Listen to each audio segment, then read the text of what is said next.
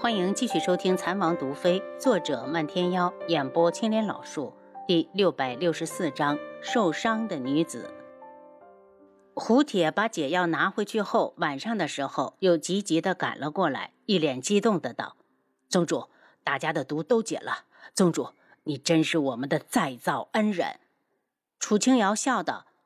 能替你们解毒，我也松了口气。以后你们再成家，就不用再害怕把毒传给下一代了。又过了一日，北宫罗兰前来智王府辞行。王妃，我明日就要启程回去了。这几天我在水润斋看中了几款头面，我准备从王妃手里买下这些样式，还请王妃成全。罗兰公主太客气了，你看上哪几款，你告诉我就行，我让人把图纸送给你。楚清瑶道：“北宫罗兰一喜，那这次我就不跟王妃客气了。不过以后要再看上什么款式，王妃一定要收点工钱。好，一会儿我让人领你去水润斋，让那边的管事把图纸给你。”楚清瑶见天色将近正午，便留他一起用了午饭。饭后，罗兰倒是想起了一件事，他道：“王妃，你看我这记性，我差点忘记和你说了。”上次不是在信里告诉你婉妃娘娘去了安堂清修吗？我知道她与王妃相识，便特意多留意了一下，发现不知道什么时候她已经离开了。林婉如，她对我们没有坏心，走就走了。楚清瑶道：“见北宫罗兰要走，他把七绝叫进来，让他领着北宫罗兰去水润斋找东子。”此时，在毒军的山脚下，正一瘸一拐地走过来一名素衣女子。女子一身狼狈，腿上还有伤。守山的兵丁看到她后，立刻大叫：“什么人？赶紧站住！”女子身子一晃，直接倒了下去。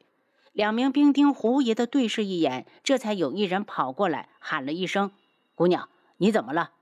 女子一动不动，似乎晕倒了。她蹲下看了看，对另一人道。怎么办？好像是晕了。你看他腿上还在流血。将军有令，不准带陌生人上山，要不然我们把他送到暗军那边吧。另一人想了想，怎么送？你看他伤的好像挺重，她可是个姑娘，我们又不能给她包扎。两人正纠结之际，黄万和带着几人骑马从远处回来，见过大将军。两名兵丁赶紧行礼：“你们干什么呢？”黄万和看向女子身边的兵丁将军，这里刚才路过了一名女子，腿上有伤，人已经晕了。黄万和坐在马上看了眼女子，见她容貌很好，不由皱起了眉头。这里已经是山区，怎么会突然出现一个女子？在出现了上次事之后，他想不怀疑都难。他从马上跳了下来，对着一名兵丁道：“你去给她包扎一下。”等他醒了，好好审一审。兵丁看着女子，不自觉的后退。大将军，她是女的，我不敢碰。蠢蛋！黄万和又看向跟在后面的几位将士，那些人也躲闪着，不敢看他。一名老将道：“大将军，我们都粗手粗脚的，怕弄疼了人家小姑娘，还是将军你去包扎吧。”说完，他就对着大家道。大家把脸转过去，让将军先救人。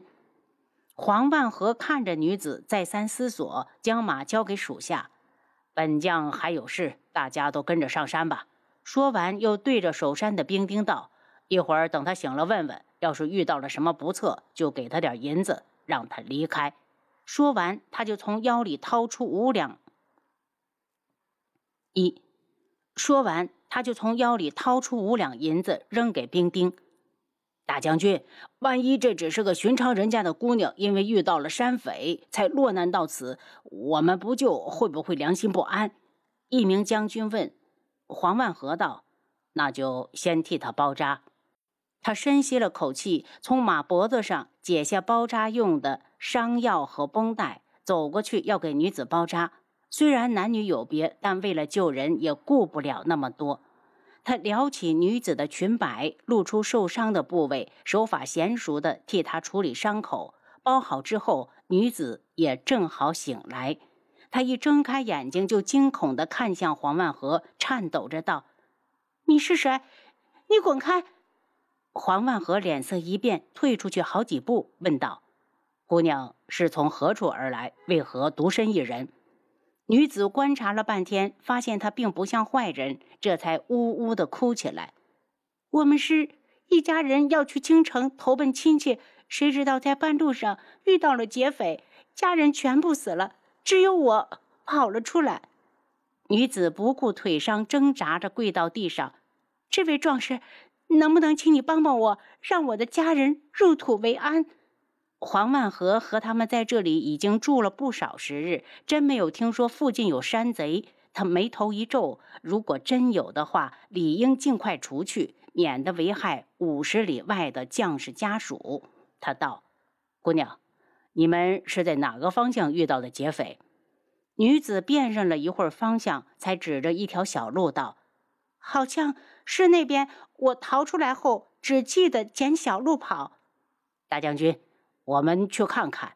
那名老将开口：“去吧，调些人手一起过去。如果真有此事，一个不留。”黄万和吩咐。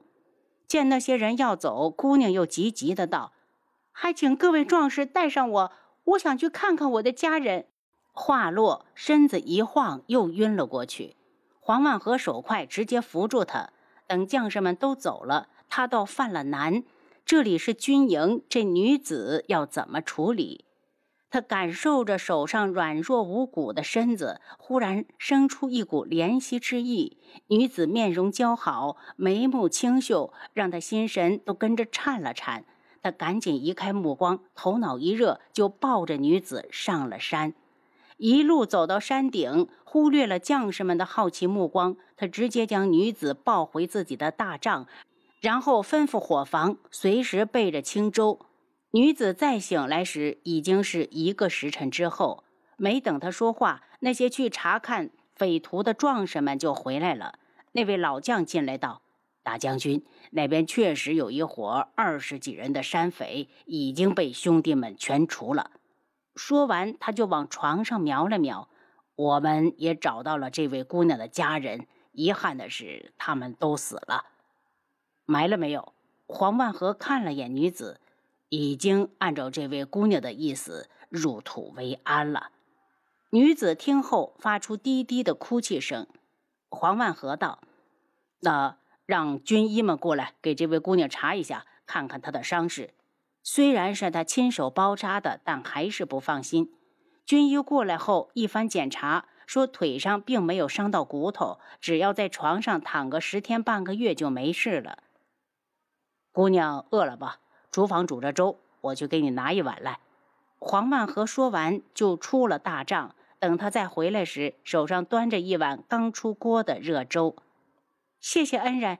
女子抹了把眼泪，可我真的吃不下。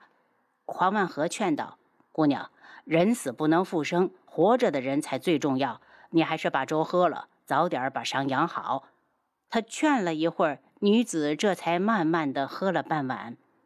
等他送碗回来，听到大帐内又传出呜咽声，他同情的向里看了一眼，突然之间失去了所有的亲人，这事放在谁身上都无法接受。让他哭一哭也好，免得憋在心里会把人憋出毛病来。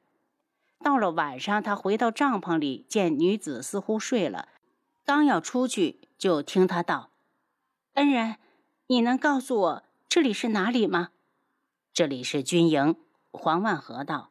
女子一惊，腾地坐起来，然后哎呦一声，就去抱自己的腿。“怎么了？”黄万和端着灯过来。是我太着急了，抻到了腿。没事。女子躲闪着，不敢看他。恩人，我是良家女子，我不想做那些难以启齿的事情。黄万和懵了一下，半天才明白女子话中的意思。他道：“你想多了，这里只是普普通通、正正经经的军营，没有那些乱七八糟的东西。等你伤好了一些，我就送你离开。”黄万和救女子上山的事，很快就被暗军知道了。暗军首领立刻往京城传信。楚清瑶接到飞鸽传书之后，第一感觉就是这是一个针对毒军的计。他冷着脸：“黄万和，你这个白痴！”王妃怎么了？七绝问。是黄万和救了个女子上山，已经把人留在山上好几天了，还没送走。楚清瑶一脸的恨铁不成钢。王妃要属下过去把人赶走吗？七绝一脸焦急。我亲自过去。楚清瑶站起来，看了眼在一旁的红檀。我给韩家老夫人留点药，你抽时间帮我送过去。王妃放心，奴婢一定会送过去。红檀应着。七绝。你让人去备马，顺便让七杀准备，由他跟我过去。王妃，还是我去吧。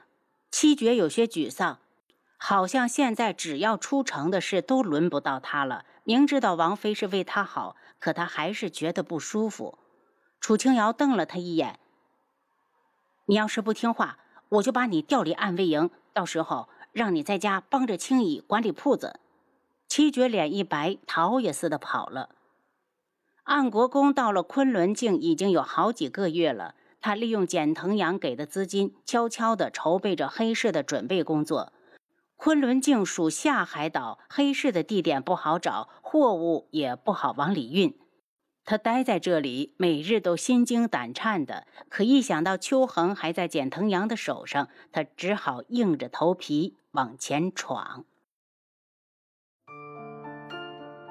您刚才收听的是《蚕王毒妃》，作者漫天妖，演播青莲老树。